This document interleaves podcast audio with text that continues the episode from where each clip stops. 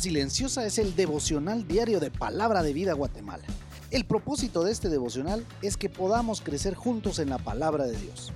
Queremos animarte a que con tu estudio diario en la palabra de Dios seas desafiado a vivir una vida dedicada a Cristo, siguiendo sus instrucciones para agradarle a Él, y que con tu testimonio puedas alcanzar a otros con el Evangelio de Jesucristo. Te damos la bienvenida y oramos a Dios para que atesores su palabra en tu corazón y en tu mente.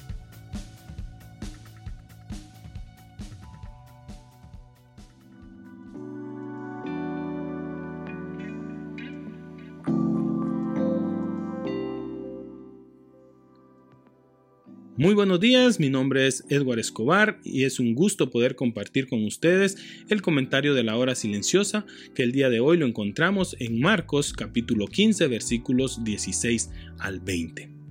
En este capítulo, el pecado constituyó un problema en dos aspectos muy diferentes. El pecado estaba tratando de destruir a Jesús y Jesús estaba haciendo algo con respecto al pecado. Iba a morir por tus pecados y los míos. Por este motivo, se puede decir que la cruz es una de las muchas incoherencias de la fe cristiana.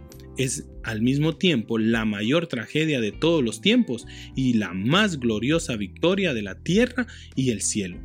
Pensando en esto, no debemos acercarnos a este capítulo con un concepto de derrota o de simpatía por aquel que sufrió deberíamos acercarnos delicada y reverentemente a través de estas escenas con un corazón lleno de gratitud hacia Dios por darnos una salvación tan grande.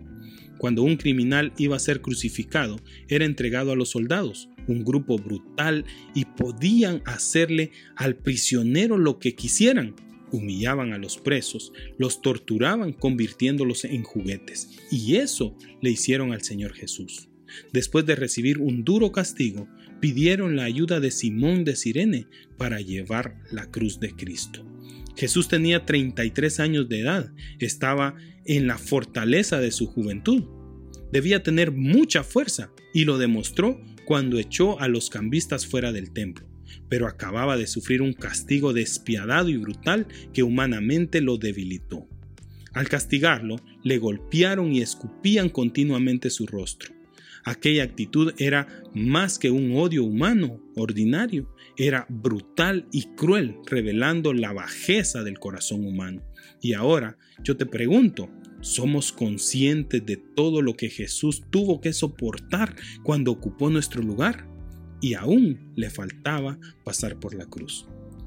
En los versículos 20 y 21 encontramos que después de una mañana de sufrimiento inhumana le hicieron comenzar su camino hacia el lugar donde sería crucificado.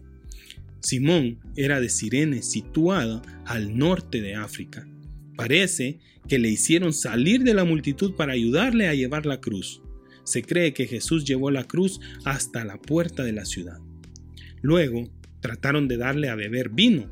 El vino mezclado con mirra era una droga para aliviar el sufrimiento de la cruz a aquellos que estaban a punto de morir.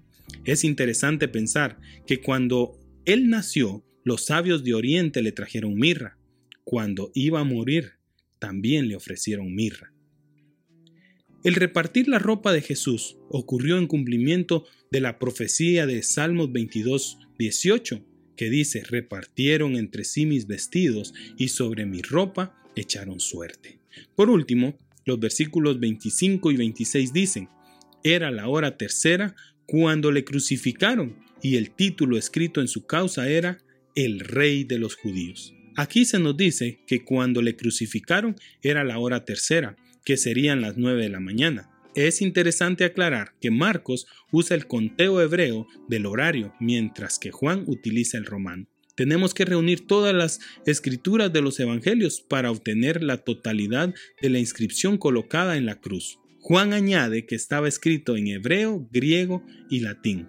La causa por la que fue crucificado se resume en las palabras el rey de los judíos. Podría parecer una declaración anómala si decimos que era cierto, pero no era cierto según el significado que ellos le daban. Él no había dirigido ningún complot contra Roma, sino que se ofreció a Israel y fue rechazado. Por eso, vívelo, ¿Seguirás rechazando a Jesús como Rey en tu vida? ¿O cuánta gratitud tienes en tu corazón al reconocer que Cristo tomó tu lugar sufriendo en tu lugar? Tómate un tiempo para orar y expresar la gratitud que tienes por ser libre de pecado y tener una salvación tan grande. Hemos llegado al final por el día de hoy. Cuéntanos, ¿cómo te ha ayudado el estudio de hoy?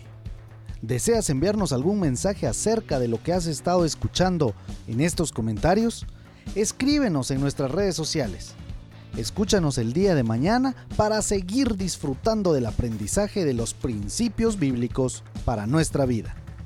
Que Dios te bendiga.